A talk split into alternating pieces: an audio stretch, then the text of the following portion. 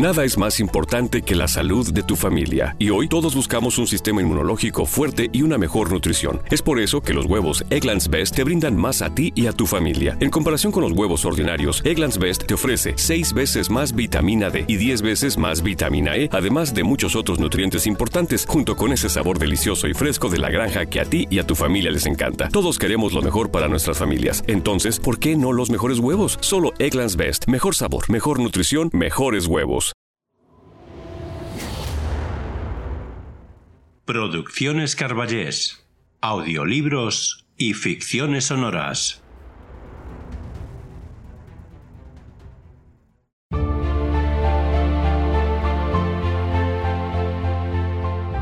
Hace mucho tiempo nació un gran escritor, pero antes que escritor fue lector y devoraba libros y libros de aventuras, de política, de religión, drama, terror. Y al final decidió escribir, y escribió maravillosas historias, todas ellas llenas de ingenio, de destreza con la pluma, de imaginación sin límites. Pero como todo en la vida, llegó a su fin.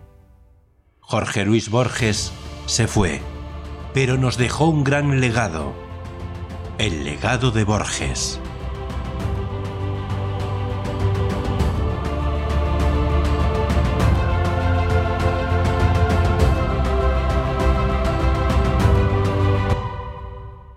El monstruo redondo. Un relato de Alberto Moravia, con las voces de Sandra Aguilar y Luis Carballés.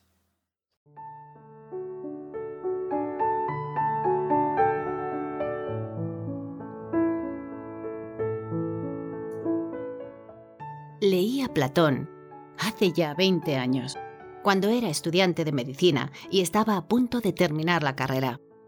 De esa lectura recuerdo especialmente la fábula del andrógino, según la cual en los orígenes de la humanidad hubo un monstruo redondo con dos cabezas, cuatro brazos, cuatro piernas, dos traseros y dos sexos.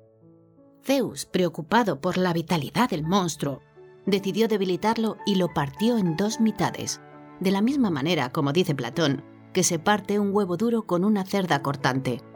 Desde entonces, estas dos mitades una de sexo femenino y la otra de sexo masculino, van por el mundo anhelantes, buscando a la otra mitad de sexo diferente que las complete y les permita restablecer al monstruo redondo de los orígenes.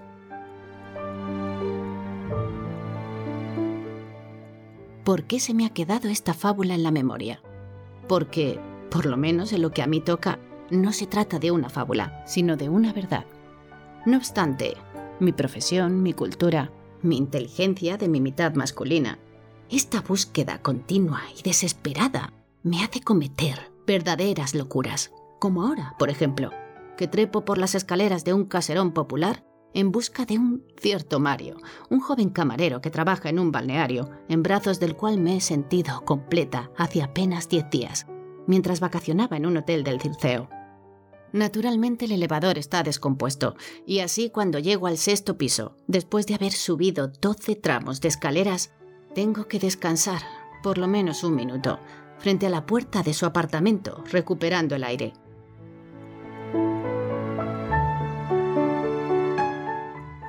Sobre la placa de latón está escrito, en caracteres cursivos, el da moda, tal vez para dar una impresión de elegancia. Elda es el nombre de la madre de Mario, y esa placa, presuntuosa e ingenua, contrasta con la modestia de la puerta de madera, mal pintada de gris, con el rellano estrecho y bañado por un sol cruel, con la escalera angosta y sucia como todo el edificio.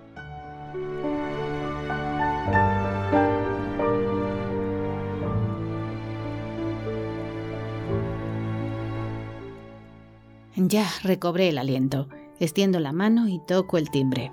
La puerta se abre inmediatamente, como queriendo denotar la pequeñez del apartamento. Bajo el umbral aparece una mujer con mandil negro de sastre, una cinta métrica de caucho sobre el hombro y muchas hebras de hilo blanco en el pecho. Es sin duda la madre de Mario. Es una mujer todavía guapa, pero derrotada y ceñuda. La maternidad, el trabajo y la mala comida la han deformado. Debe tener más o menos mi edad, tal vez algunos años menos. Pero yo parezco ciertamente más joven, dado que me tiño el cabello, y el de ella tiene ya muchas canas.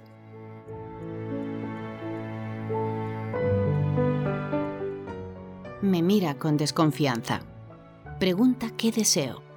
Le respondo con una mentira que tiene sin embargo un fondo de verdad. Soy la doctora de su hijo. Me habló por teléfono ayer en la noche y me dijo que no se sentía bien, que deseaba que yo lo viera. Y aquí estoy. ¿Por qué digo que es una mentira que tiene algo de verdad? Porque así comenzó nuestro amor. En un sofocante cuarto de servicio del hotel donde vacacionaba, con Mario tendido en un catre, revuelto, víctima de un cólico. Yo estaba sentada al borde del catre, sosteniéndole la mano. Él se retorcía lo menos posible. Mientras tanto, sus ojos, angustiados, no dejaban de buscar los míos.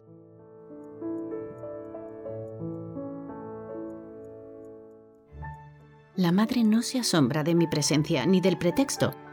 Parece que se ha acostumbrado a este tipo de cosas. Me dice con voz resignada. Voy a ver si está. Me da la espalda sin invitarme a pasar y desaparece tras una tela que a guisa de cortina separa la entrada del apartamento. Al quedarme sola, no sé si entrar o no, pero entro, corro un poco la tela y miro. Hay un pequeño corredor, con una puerta vidriera al fondo. Sin duda el baño, y otras tres puertas, calculo. Una la de la cocina, la segunda al cuarto de trabajo, la tercera al cuarto de Mario. ¿Dónde duerme la madre? Probablemente en el cuarto de trabajo, en un sofá cama. Entre estas reflexiones, digamos topográficas, paro la oreja. La puerta que según yo da al cuarto de Mario está entreabierta y puedo percibir la voz de él disputando en voz baja con la madre. La madre sale de repente y yo no tengo tiempo de echarme para atrás. Me dice con su triste tono materno, Lo siento, pero no está. La miro directamente a los ojos pero ella resiste mi mirada. Exclamo furibunda. Usted miente. Su hijo está aquí. Acabo de oír su voz. Y diciendo esto quiero lanzarme hacia la puerta de la recámara de Mario. Pero al mismo tiempo Mario sale del cuarto y lo tengo enfrente.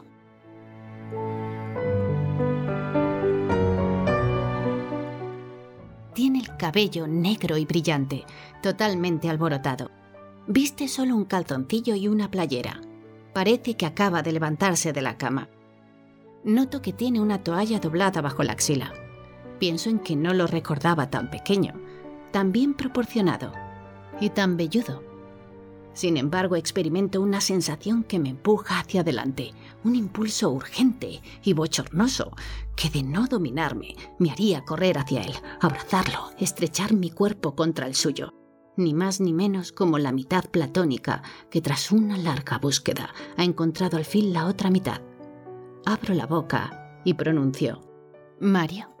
Pero me quedo donde estoy, paralizada, pensando que Mario, por un motivo que ignoro, ya no quiere saber nada de mí, que por lo tanto he cometido un error al venir a buscarlo a su casa con el estúpido pretexto de una visita médica. Y así es. Mario me mira, ceñudo, un momento, y claro, de esa boca tan amada, no se ha de esperar la invectiva humillante y brutal, la palabra tradicional del hombre joven contra la amante madura. Y a esto hay que sumar las diferencias de clase y de cultura que en mi platónica imaginación yo había considerado como elementos destinados a integrarse recíprocamente. Y para colmo no faltaba el habla romana, tan adecuada para liquidar en un 2x3 la más tenaz de las relaciones amorosas con frases de fondo dialectal como Pero se puede saber quién eres. Pero ¿quién te conoce? ¿Pero ya te viste en el espejo? Nada más, mira lo que esta vieja pretende. Y así, por el estilo.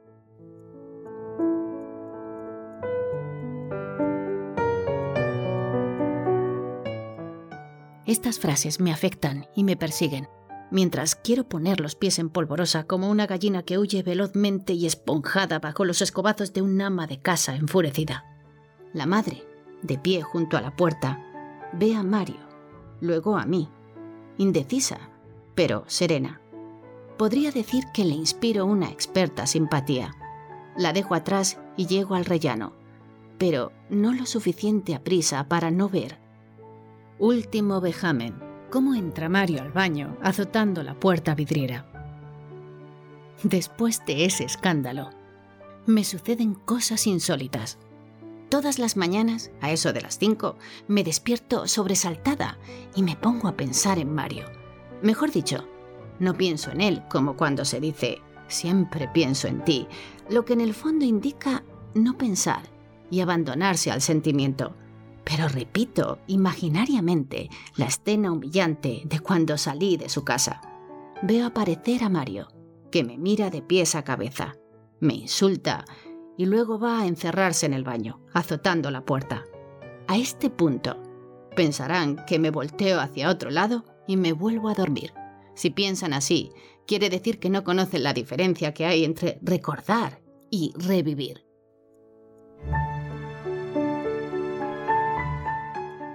Recordar significa extraer de la memoria a una persona, un acontecimiento, contemplarlos como se contempla una vieja cadenilla que estaba guardada en un cajón y volver a guardarlos ahí, en el cajón de la memoria, sin pensar más en eso.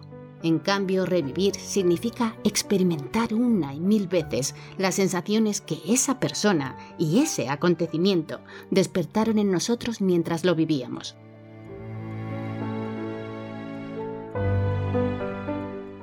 De hecho, se recuerda solamente una vez, pero se revive una infinidad de veces. Pero a nadie se le ocurre revivir las sensaciones desagradables. Se reviven solamente las sensaciones placenteras. Las otras siempre trata uno de olvidarlas. Entonces, ¿cómo se explica que yo, todas las mañanas, vuelva una y otra vez, por medio de la memoria, a la escena de la casa de Mario, deteniéndome sobre todo en los detalles más crueles y humillantes? ¿Por qué me detengo, obtusa y fascinada, a saborear de nuevo ese agudo dolor, como si se tratara de una perturbadora delicia?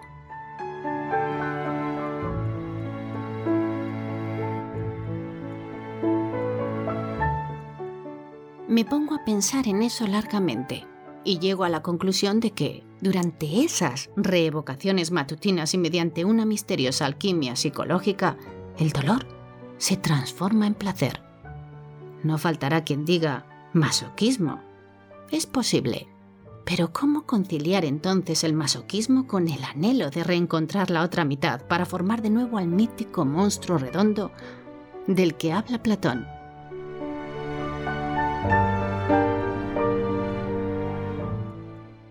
¿Es acaso completa una persona dividida en dos partes, una de las cuales humilla, ultraja y degrada a la otra? Sí, por lo visto. Después de un par de meses, mi dolor voluptuoso, al fin, comienza a ser algo insípido, débil. La escena de la casa de Mario es una cosa pálida, borrosa, como una película vieja estropeada por el tiempo y el uso.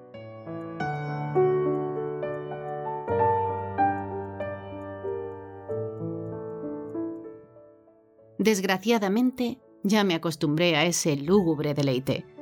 Todas las mañanas tengo la necesidad de experimentar el sufrimiento de aquellos pocos y atroces minutos. Así que he tomado una decisión quizá increíble, pero más o menos lógica si se considera mi situación actual. Me presentaré nuevamente en la casa de Mario. Con el mismo indecente pretexto de la visita médica, haré que me corran de nuevo de la misma manera humillante. Quizás Mario me ale de los cabellos, me arroje al suelo y me empuje a patadas hasta el rellano de la escalera.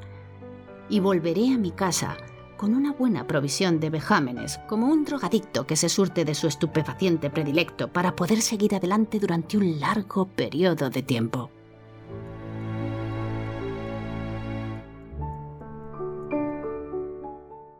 No lo dudo ya, y ejecuto mi proyecto. Me presento muy temprano en el caserón popular. Subo a pie los seis pisos. El elevador sigue descompuesto. Toco al timbre. La madre viene a abrir la puerta y suelto la mentira de la visita médica.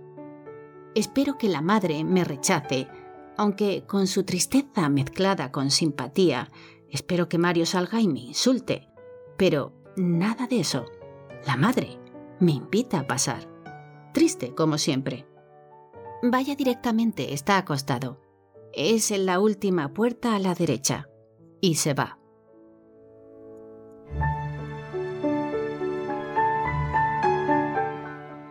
Más muerta que viva, me encamino y toco a la puerta. Me dice que entre. Este es su cuarto, pequeño y tapizado de ilustraciones de artistas y jugadores de balompié recortadas de las revistas. Mario yace tendido en posición supina, vestido solamente con un calzoncillo y una playera, como la otra vez, con las manos enlazadas bajo la nuca. No se levanta, no se mueve. Se limita a decirme con un tono rudo y gentil al mismo tiempo. Pero se puede saber por qué no te dejas ver. ¿Solo porque me porté un poco brusco esa mañana? De veras que eres extraña.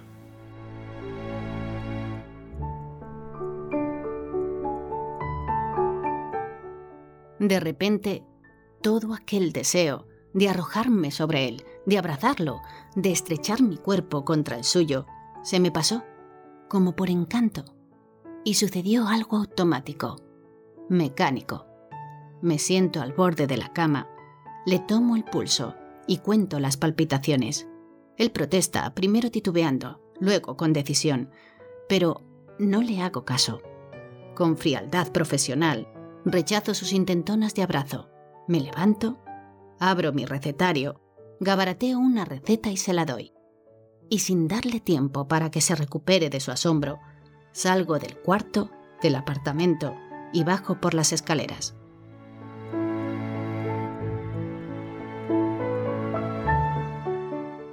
Mientras subo al coche para iniciar mi cotidiano rol de visitas, casi siento las ganas de reír. Efectivamente, ahora recuerdo que el monstruo redondo de Platón, según parece, caminaba cómicamente con sus cuatro brazos y sus cuatro piernas, formando una especie de rueda, tal y como lo hacen los acróbatas y ciertas divinidades de la India. Exactamente igual.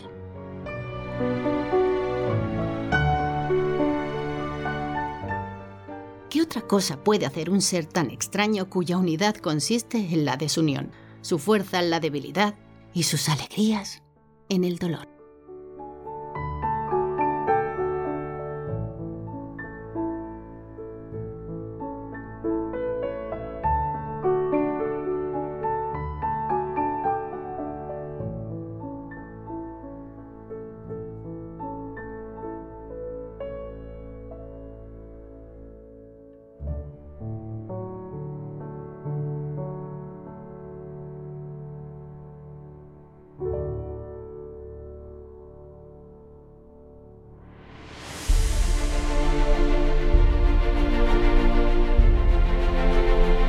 Si os gusta legado de Borges, darle like, compartirlo en vuestras redes sociales y suscribiros al podcast a través de Spreaker, iTunes, Blueberry, Spotify, YouTube o cualquiera de las muchas aplicaciones de podcast existentes. Ya sabéis que es totalmente gratis. Para sugerencias, comentarios o peticiones, utilizar las redes sociales Facebook, Twitter, Instagram, poniendo el hashtag El legado de Borges. También podéis hacerlo en mi página web, produccionescarballés.com o enviándome un correo al mail contacto arroba o al mail produccionescarballés Te contestaré a la mayor brevedad posible. Además, si eres escritor o poeta y quieres que narre un relato o un poema de tu autoría, te insto a que te pongas en contacto conmigo a través de los medios ya mencionados.